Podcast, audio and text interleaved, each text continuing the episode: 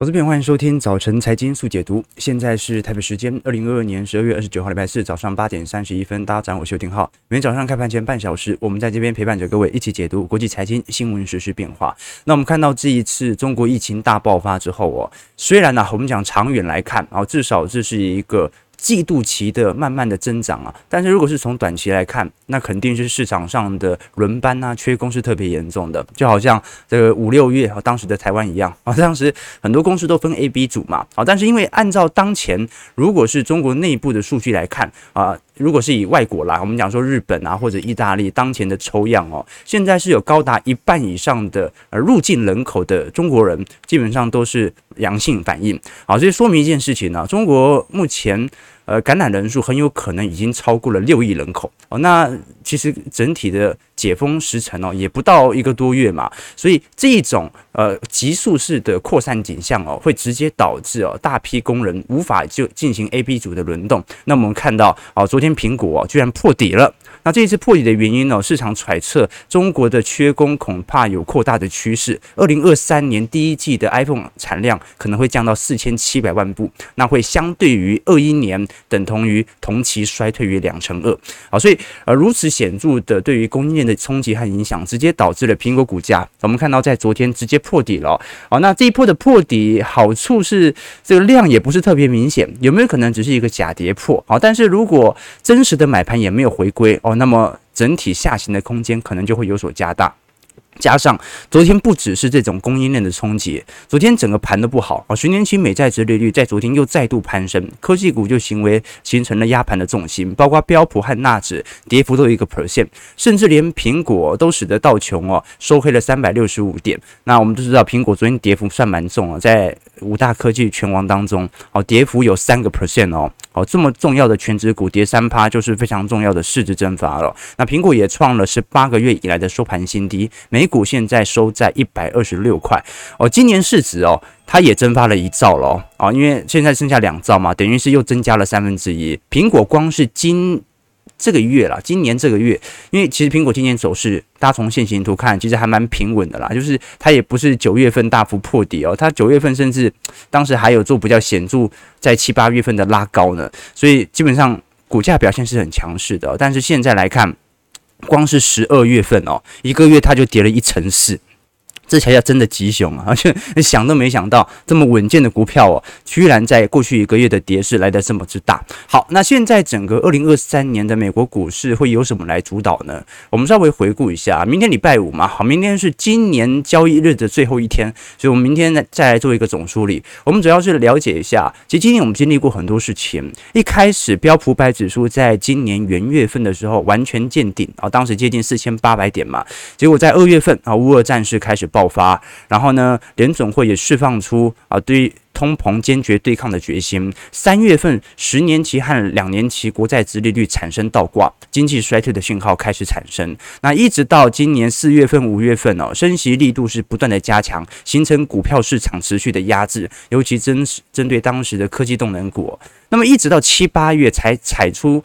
一个比较像样的反弹，然后那一波反弹就蛮亮丽的，标普五百指数涨幅又高达十五个 percent 以上。但是事实证明，在八月份，市场对于通膨预期的下弯是完全错误预判，导致联准会大幅转阴。好，那大幅转阴之后，通膨肯定是见顶了。不过我们看到九月份的下杀，又有很多股票破底，当时就是因为苹果还硬是没破底，稳住了整个标普五百指数的全值。那现在。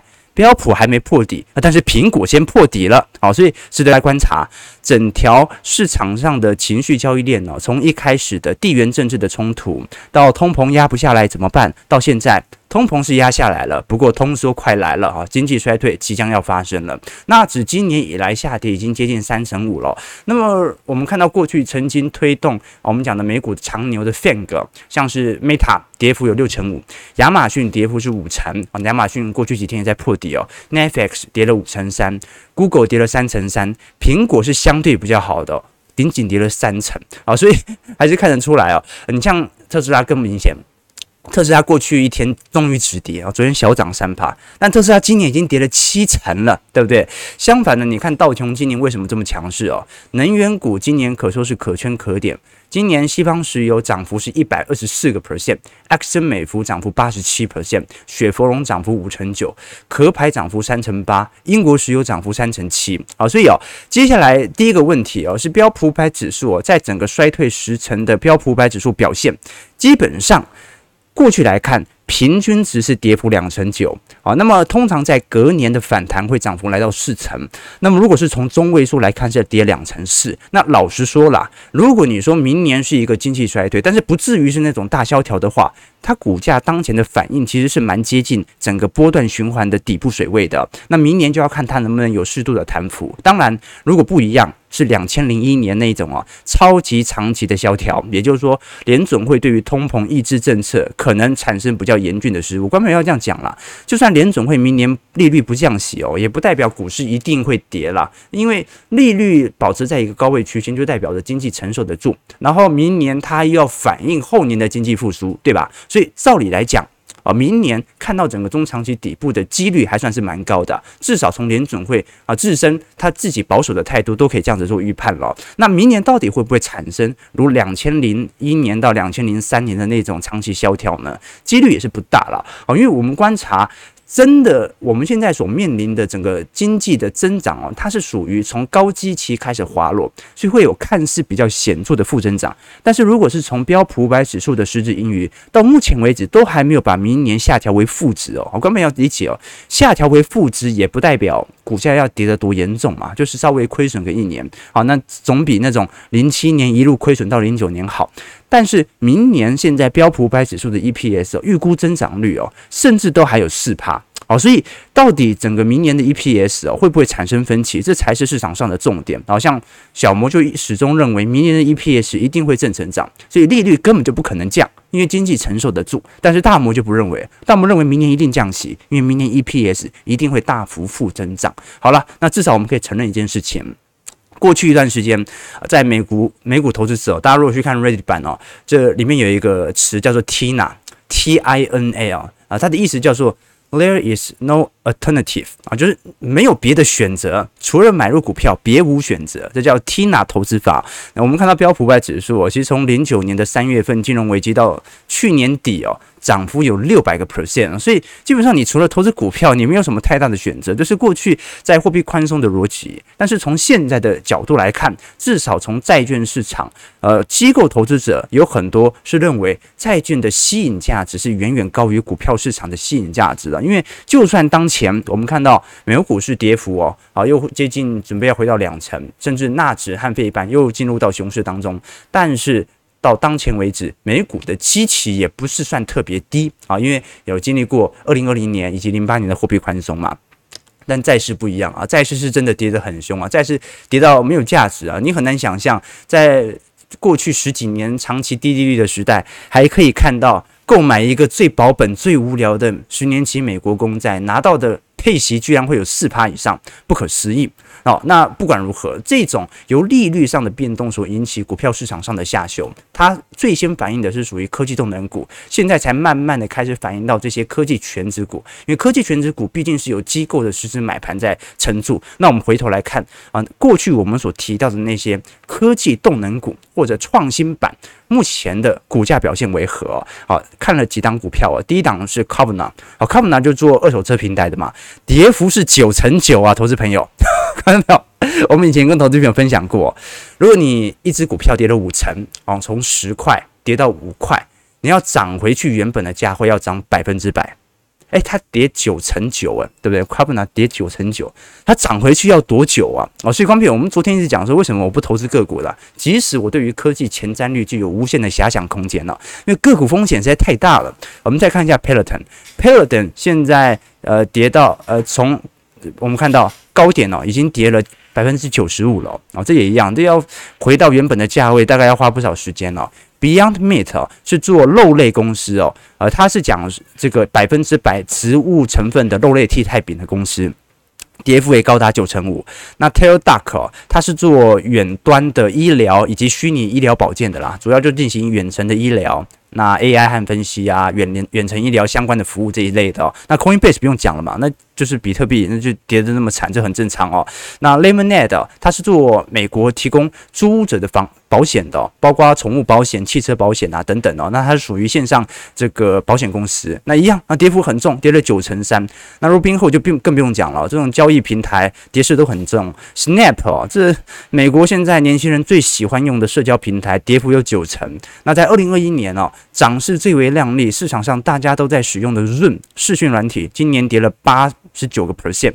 那 DocuSign 哦，它是美国的一家专门处理电子协议的公司啊，好，就是它里面会提供很多电子签名，然后进行线上储存哦。那跌势也很重，跌了八成三。Spotify 啊，你听歌听那么多也没有用，跌了八成。特斯拉跌了七成二，Netflix 跌了五成九。那本来在过去几个月哦，你感觉好像 Netflix 跌得特别重哦，后来特斯拉突然超越 Netflix，对不对？好，那不管如何，这就是。科技动能股的下杀迹象。好，那今年价值股刚才有提到说，能源股的表现是很不错的。那明年预估的表现，老实说，多数投行都认为明年持续增长的可能性可不会特别大啊，因为随着经济即将走皮，过去的表现哦，能源股不是不跌，能源股能源股是补跌，也就是说，它跌势会稍微落后科技股接近一年的时间，一直到复苏期，它才会跌到绝对的谷底。好，那么能源股，你想想看哦，这。雪佛龙、埃克森美孚。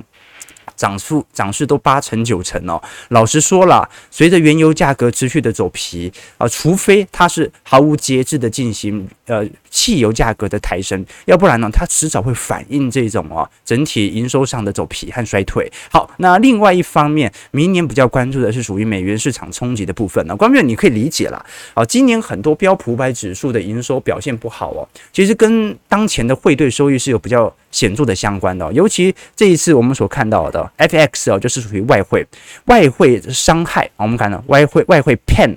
里面讲的就是由于美元的走强对于美国企业收益所产生的比例哦，那这个金额老实说几乎是二零一九年当时的接近快要两倍了。那原因很简单，我们过去跟投资朋友提过，美元越强就代表着是美元购买海外的资产产品来的越便宜，越有利于美国的消费者啊。但是货币它是双面刃呐，如果美元走强有利于消费者，它就不利于出口商嘛，因为美国本身的出口企业。它就要遭受海外更加便宜的货币计价所产生的产品，那么它就会形成一个问题，那就是标普五百指数啊。虽然我们知道美国大概有呃三成四成以上 GDP 哦，大部分都是属于内需来进行主控哦，可是标普五百指数并不是大多数的销售对象属于美国内需企业，标普五百指数大部分。有一半以上的营收都是来自于海外，所以你赚到海外，赚到人民币，赚到韩元，赚到日元，赚到新台币。但你赚到的这些钱，它都不值钱嘛？可是你又没办法紧急把这种汇率进行转嫁啊，这不可能。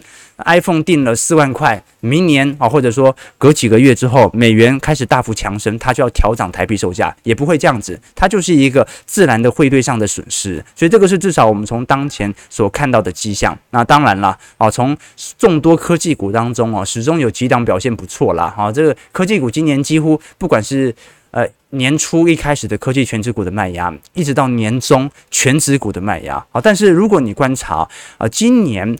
二零二二年，美国股市科技股哀鸿遍野当中哦，有一档股票是笑傲群雄啊，那就是 IBM。好，IBM 哦，很有趣的一件事情是在今年美国股市受到显著显著利率冲击的情况底下，它却呈现了比较明显的正成长哦。那么正成长的原因很简单啦，也就是说市场上对于过去我们讲的资本支出的投入啊，往往需要这种比较工业型电脑。那么资本支出的金额和定定呢，老实说在去年就已经设定了，所以。IBM 本身在今年的实质获利的拉抬效果就特别明显。那么明年虽然资本支出有稍微下滑啊，但是也没有大幅影响到 IBM 本身内部的库存，因为今年在工业电脑层面呢，老实说需求是远远大于供给的，所以啊，今年 IBM 老实说股价根本完全没跌，甚至还适度收涨，这就是我们现在所看到的情况。好，那这大概是整个美国股市的表现哦。我们稍微把焦点移回到。日本股市以及亚洲股市层面哦。首先，我们观察的是日本昨天所公布的十一月份的工业产出环比下降零点一 percent 哦，已经连续三个月下滑了。看到没有？十一月份还是我们所看到的日本正在进行货币宽松的月份哦，一直到十二月份才开始有这种变相升息的态势开始出现。所以第一个问题就是，日本很有可能因为在过去几个月所采取的货币宽松政策完全失败，所以现在被迫要开始进行通膨调控，那就要开始进行可能会啊、呃，我不知道会不会进行进入到升息循环了，但是有没有可能持续的放宽收益率曲线，这个是值得关注的。那另外一点是属于新加坡，新加坡最近哦，呃，我们知道它股市表现不错，那是因为新加坡股市权值股大部分都是金融股，所以它受惠于利差扩大，表现还可以。可是如果说新加坡现在，两家最大的网络公司现在正在面临巨额亏损当中，那主要还是来自于利率上升和经济衰退的风险。当然，内部经营也有比较大的问题。比如说，我们看新加坡最大的电商公司叫做 C，C 啊，它底下有一个平台，大家很常用，叫做虾皮。好，它也是台湾最大的电子商务平台。好，虾皮哦，虽然它并没有成功的进入到中国市场，但是它在整个东南亚市场啊，几乎是有主宰的地位的。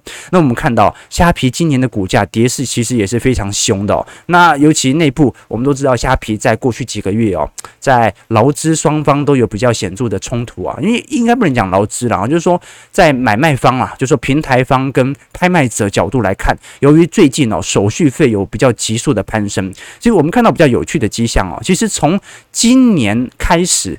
虾皮的订单数和营业损失就有比较显著开始扩增的迹迹象哦，啊，就是虾皮其实从二零二零年第二季开始哦，整体的营业损失就不断在扩大。那你要扩大该怎么办呢？虾皮就不断的进行手续费的调整。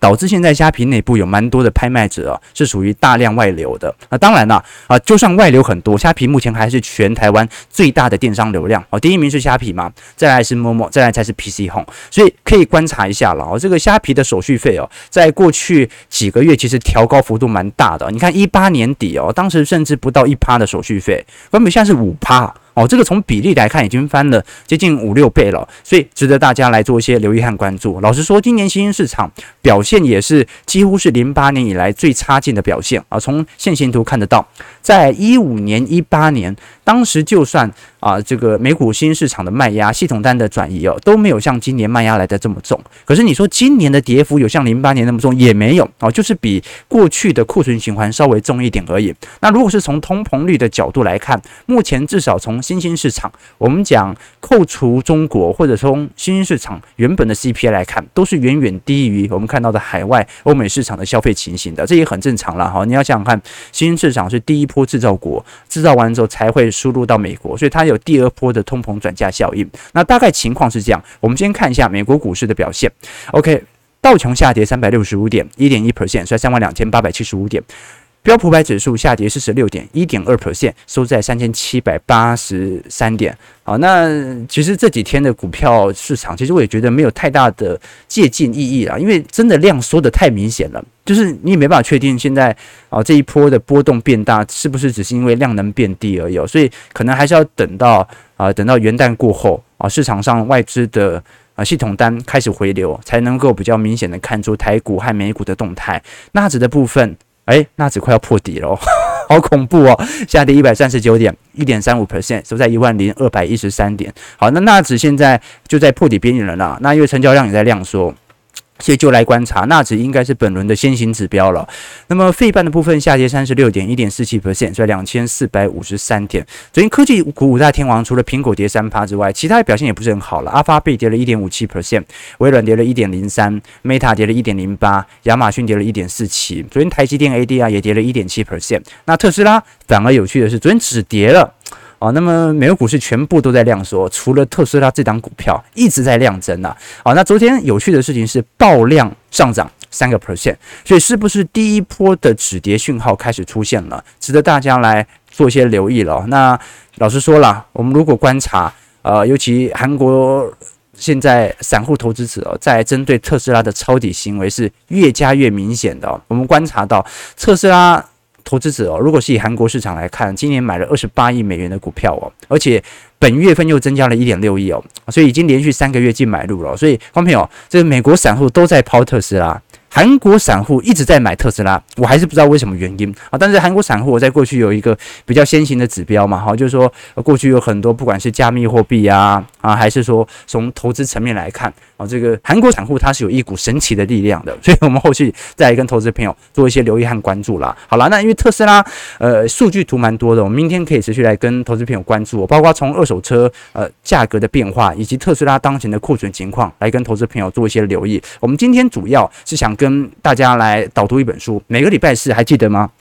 我们都会跟投资朋友来分享一本书籍。那这本书有可能是财经投资相关，也有可能是经济学相关。那重重点就在于我们要提供不同的思维啊。啊，老实说了，新闻是客观的啊，但是从我嘴巴讲出来啊，难免就会有一点主观的现象。所以呢，我们时不时就要推荐给各位一些不同领域的书籍，让大家可以自由的吸收啊，不要被我。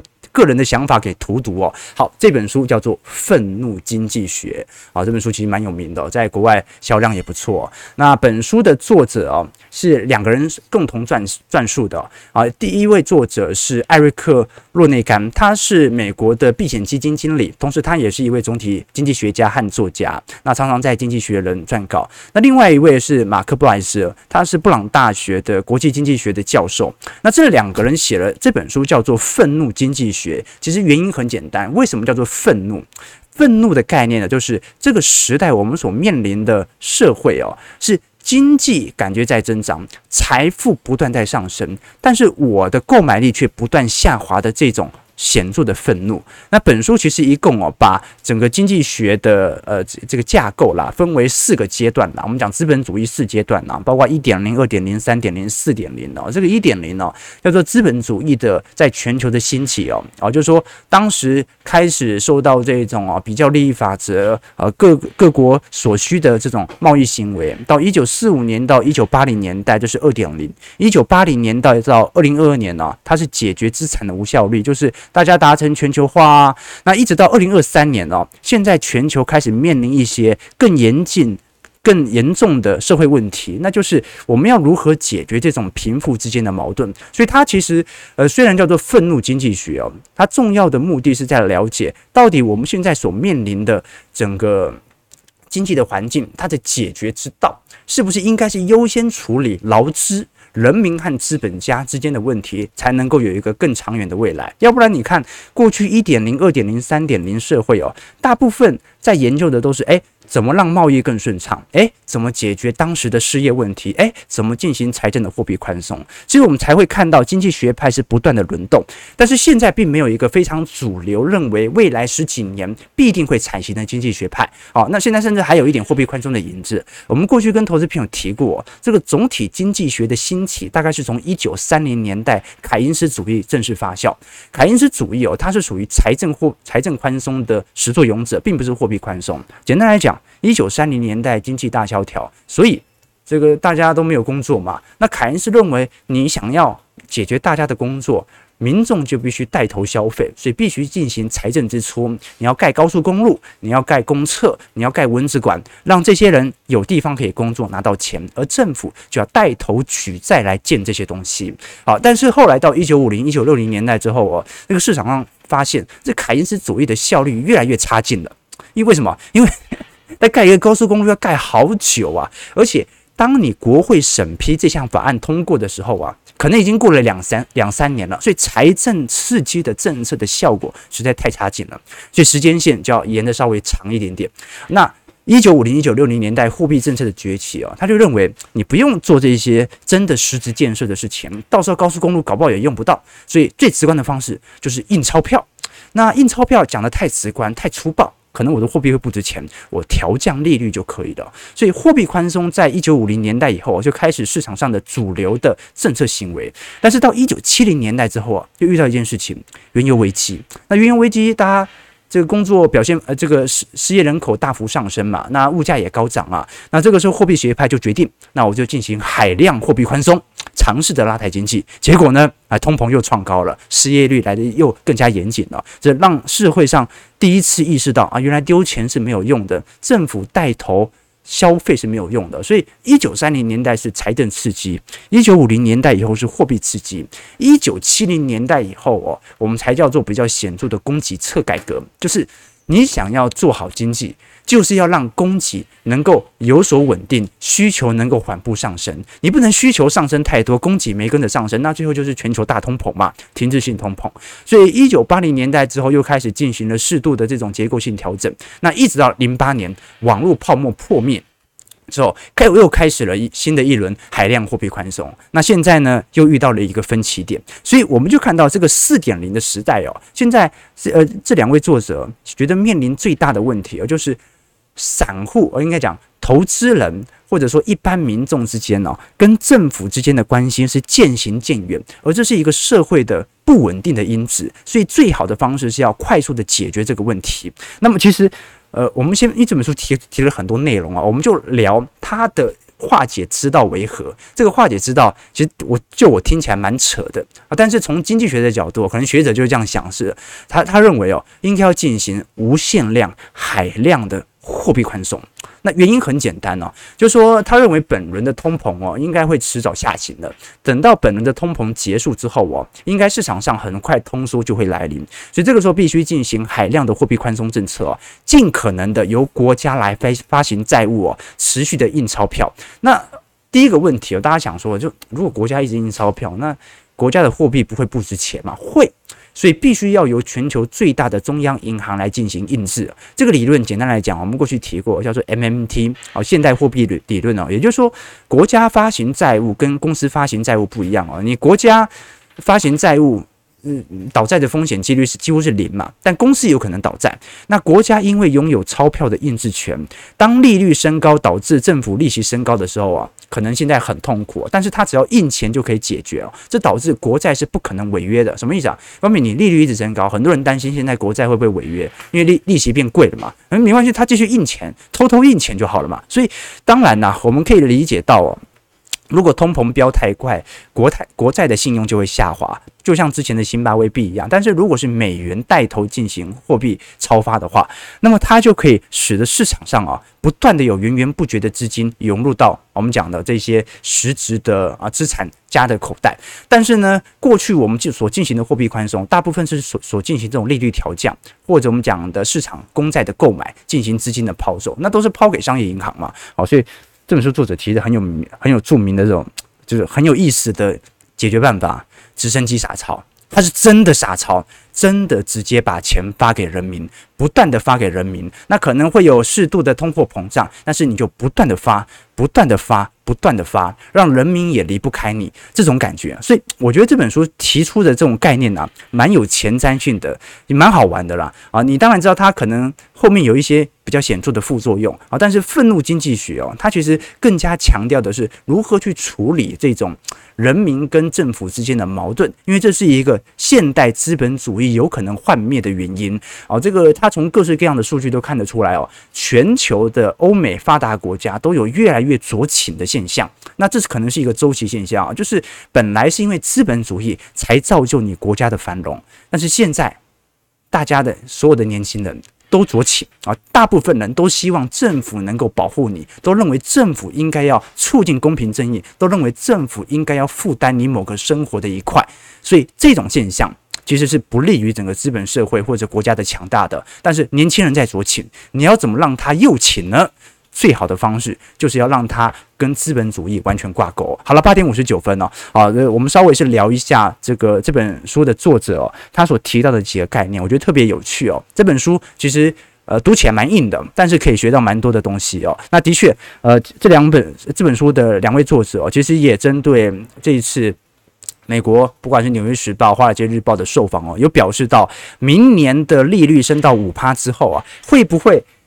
直接就已经通缩，经济衰退了。那么这两位作者的看法很简单了，他认为通膨还会维持一阵子，因为现在全球的供应链还在重新组合，包括中国现在啊疫情才刚完全开放，所以肯定会有一些轮动的现象。但他认为明年啊进入到一个显著下行的通膨区间，在后年发生通缩的几率是很大的。哦，所以呃基本上呃企业应该要好好审视自己的能源消耗、债务以及债务人的状况。但是随时他认为联总会的货币政策都有大幅转向的机会在。好，如果联总会能够跟市场上有一个比较。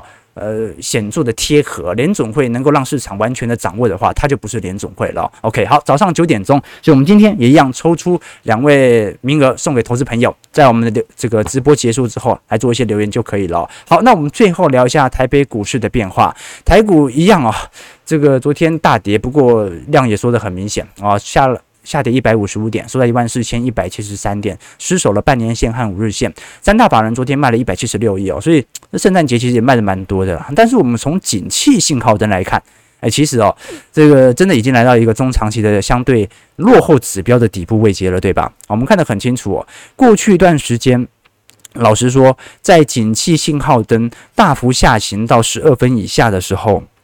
通常在中长期水位，它就是一个波段低点。那么过去来看哦，低于十二分之后啊，很有可能也会采取。相对货币宽松政策的行为，但今年又不一样啊！今年你很难想象，接下来一两个季度马上就会进行降息，所以值得来观察这一波到底整条底部的时间会拉得多长。但是长期主义者肯定会做一些参考的。那另外一点是基本工资啊，从明年起开始调涨，月薪从两万五千二百五十块调涨为两万六千四百块，时薪从一百六十八块调升到一百七十六块哦。那为什么讲这件新闻呢？因为啊，这个新闻。我想跟各位讲，就是实质购买力其实还在衰退啊。我们过去跟投资朋友提过嘛，哦，今年一月份到九月份每每人每月的实质经常账的薪资哦，是比二零二零年来的低的。观众朋友，就说明台股在二一年、二二年创新高啊，全球财富在二一年、二二年创新高啊，台湾的人均 GDP 在二一年、二二年创新高。但问题是，如果我们把通膨算入，算实质经常账薪资，现在的实质经常账薪资哦，比二零二零年来的低，就代表着今年大家的购买力比二零二零年还要来的弱。这个就是我们当前所遇到的实质迹象啦。当然啦，实质薪资中长期还是有一个上行区间的。但是如果从实质薪资，各位会发现很明显哦，其实一直到蔡政府，大家的实质薪资才有比较显著的回升到。两千年阿扁时代，对吧？哦，那因为马政府执政时期哦，实质薪资是大幅滑落，原因很简单，因为遇到金融海啸嘛，所以它的增率最快，但是它一直到呃这个执政后期哦，才好不容易回到零八年以前的水准。好，那蔡政府。呃，也不能说没有太大提升啦，好，这也有适度的提升。毕竟台湾是真的经济有在扩张啊。但是从实质通膨的角度来看，其实大家购买力并没有增加太多，啊这是一个大问题。那三大法人来看，昨天外资其实卖也不是卖得特别凶，啊，但是如果我们从小台多空比，诶，昨天居然转多了。该不会散户这一波大获全胜吧？我们看散户这一波的空单的集结点哦，大概在一万四千两百点到一万四千五百点左右。哦，结果这一波这个杀下来，大概也赚了一两百点了。好，但是散户昨天完全平仓了哦，所以现在散户实在是越来越机灵了，对吧？哈，这个大家都是打短跑。就是打了就跑，赚了就跑这种感觉啊。好，我们看一下台北股市的表现，台股下跌一百一十四点，是在一万四千零五十八点，不知道今天会不会跌破万四？今天量能这样预估下来啊，那一样很低嘛，好，就一千一千两百亿哦，跟前两天应该差不多，好吧？我们就还是等这个下礼拜看量能回来的时候再说了。好，我们看一下投资朋友的几个提问啊。OK，这个。老老王说啊，虾皮母公司 SEAL 在纳斯达克上市，股价被炒到两百四十一块，现在是四十八块，每股负四点零一块哦，这个赔到去当铺哦，所以压力很大嘛，压力很大嘛。对啦，所以其实全球的很多科技公司哦，尤其我们以前讲那个 BAT 哦。百度、阿里巴巴、腾讯哦，在中国大陆这种内卷化的现象更加明显的就是大家都在砸钱，然后你会发现很多那种软体啊、科技公司啊，或者说那种串流媒体的啊，几乎没赚钱，但他就是不断的必须要砸钱把对手给挤出市场，对手还没走，大家就会有这种比较显著的内卷迹象了。OK，好啊，明年经济衰退，股股市有可能今年反应了，那没错了，没错了。OK，好，这个。技术面无用，要学会大户心理学啊！提早一天卖出啊！你知道就好了，你知道就好了。我也想知道啊，什么时候卖出？OK，这个询问说虾皮店到店的利基在哪里？这个问题哦，我有问我一位在虾皮当 MA 的学长啊，问他说，到底虾皮在台湾突然这么多店到店的原因是什么？是不是有什么战略上的布局？好，要切入电视这个超商市场，要跟统一啊、跟全家啊来做一些竞争？他说没有，真的就是。